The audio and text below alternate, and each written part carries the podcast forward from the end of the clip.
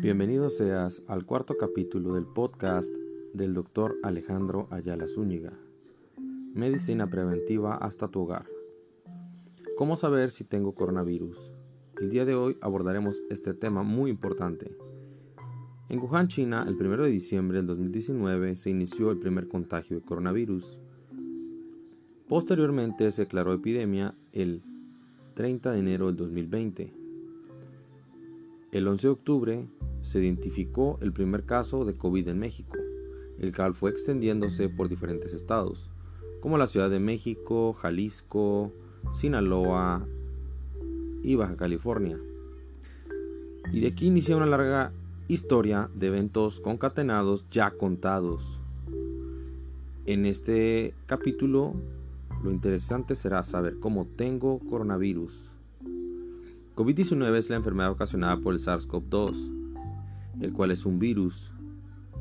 Para saber si una persona tiene coronavirus debe tener una prueba PCR positiva.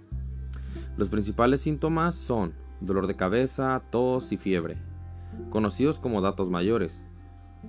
Existen otros como lo son la pérdida del olfato, alteraciones en el sabor, pérdida del sabor de los alimentos, molestias oculares, dolor detrás de los ojos con la luz, dolor de garganta, malestar general, dolor de huesos, vómitos y diarrea. Existen diversos tipos de presentación.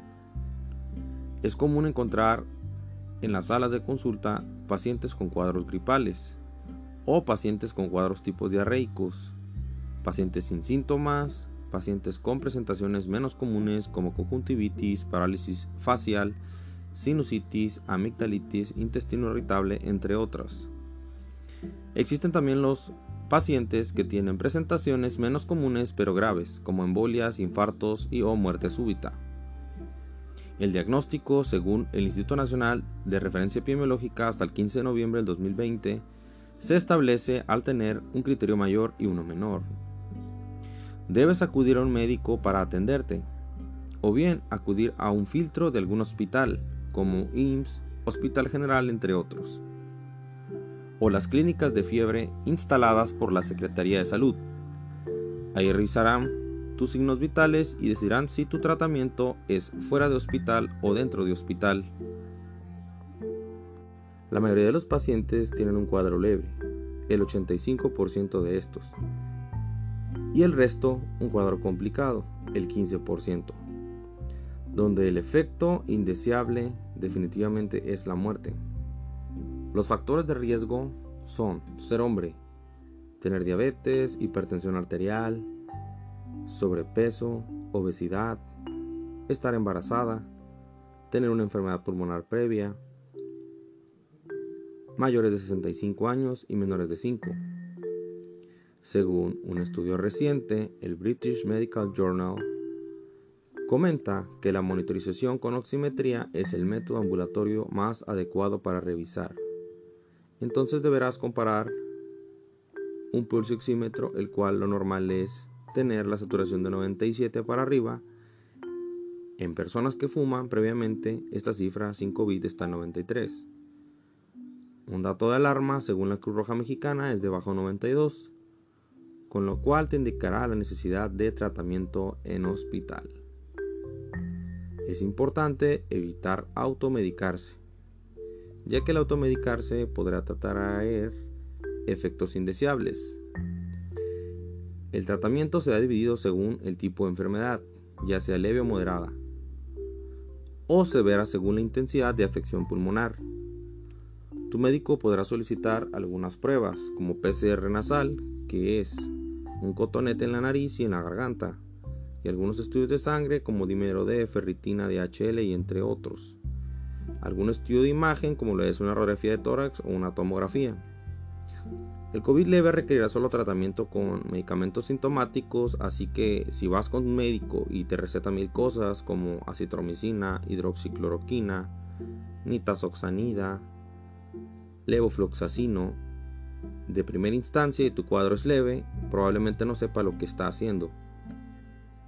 El COVID severo ocupará vigilancia en hospital y dispositivos de oxigenación especial, como máscaras con reservorio e intubación.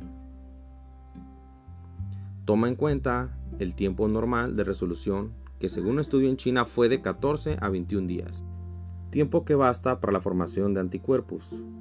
Los anticuerpos duran aproximadamente 2 a 5 meses. Es posible la reinfección. Al desaparecer los anticuerpos, el cuerpo aún tiene la capacidad de matar al virus a través de los llamados linfocitos T. Según Forbes y el Universal, CanSino Biologics entra a México, que es una vacuna china. e inicia a aplicarse en voluntarios en Ciudad de México, Michoacán, Coahuila y Saltillo, entre otros estados, el 2 de noviembre del 2020, lo cual da una esperanza para el fin de la pandemia. Contestando algunas interrogantes que algunos de los pacientes nos han realizado, contestaremos y aclararemos las siguientes dudas. Primera observación. Doctor, ¿moriré si tengo COVID? Contestación. Es poco probable que pase esto. La mayor parte de las personas tiene una enfermedad leve o no complicada. Pregunta número 2. Tengo baja mi oxigenación. ¿Qué debo hacer? En primer lugar, meter bien el dedo en el oxímetro. Esto hace que no se marque correctamente la oxigenación. Debes controlar bien la fiebre, que este es otro dato que altera la oxigenación y mantener la calma y la paz mental. Pregunta número 3. Si tengo el oxígeno bajo, ¿qué es lo que puedo hacer? Contestación. Acostarte boca abajo. Esa maniobra incrementa las zonas de oxigenación de West y mejora la oxigenación. Pregunta número 4. Doctor, ¿perderé el olfato para siempre? Contestación. Según el doctor de Conde, otorrinolaringólogo de Norteamérica encontró que este efecto puede persistir hasta un mes y generalmente es transitorio. Pregunta número 5. ¿Cuál es la parte más importante del tratamiento del paciente con COVID? Respuesta. El factor mental, la motivación y el apoyo familiar. Pregunta número 6. ¿Puedo usar dióxido de cloro para evitar COVID? No, incluso puede conducir a intoxicaciones y a esofagitis severa. Esa es la respuesta. Pregunta número 7. Doctor, ¿el COVID tiene que ver con mi raza, país o religión? Respuesta, no tiene predilección. Pero en países de más bajos recursos se ha encontrado que puede ser más fácil de transmitir.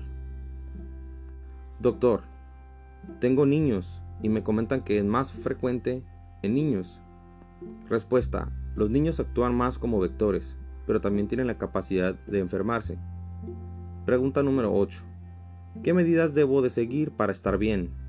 Debes de tomar bastante agua, debes de tomar un suero por día, bañarte, estar relajado y mantenerte con motivación, tomar un té de jengibre o eucalipto o hierbabuena, comer frutas y verduras, caldos de pollo y sopas, así como gelatinas, avena y un poco de pan ocasionalmente. El COVID es una enfermedad infecciosa que ocasiona incremento del metabolismo y te puede hacer que disminuyas de peso. Pregunta número 9. ¿Cómo sé que estoy empeorando y debo de ir a urgencias? Tú debes de ir a urgencias si sabes estar empeorando, si te duele el pecho, si tienes falta de aire, tu saturación de oxígeno está debajo de 92, si has perdido el estado de alarma, si no comes, no orinas, si pierdes la movilidad de alguna parte del cuerpo, si tienes vómito que no pare, diarrea intensa o no poder comer. Pregunta número 10. Doctor, ¿qué secuelas puedo tener? Según el British Medical Journal, existen tres cosas que acontecen posterior a un cuadro de COVID. Dolor tipo muscular, tos a la inspiración profunda y ansiedad. Pregunta número 11. ¿Por qué mi médico me dio de alta y persisto con tos, doctor? Respuesta. El COVID produce cicatrices que es lo mismo que un globo bañado en pegamento, el cual al secarse no se expandirá bien al inflarlo, lo cual produce una tos reactiva. ¿Cuándo puedo besar a mi esposo o esposa o abrazar a mis hijos? Respuesta al pasar 21 días es seguro y obtener una prueba de anticuerpos IgG positiva. Pregunta número 13. Si ya me curé de COVID, ¿debo quedarme con los brazos cruzados? Respuesta. La infección por COVID es un momento de identificar los imbalances en el cuerpo. Debes acudir con tu médico de cabecera o familiar para poder identificarlos, como lo son intolerancia a la glucosa o diabetes, problemas de colesterol, ácido úrico, triglicéridos, entre otros. Pregunta número 14. ¿Al cuánto tiempo puedo hacer ejercicio o recuperar mi condición física? Generalmente al mes puedes iniciar o hacer ejercicio paulatinamente dos o tres meses.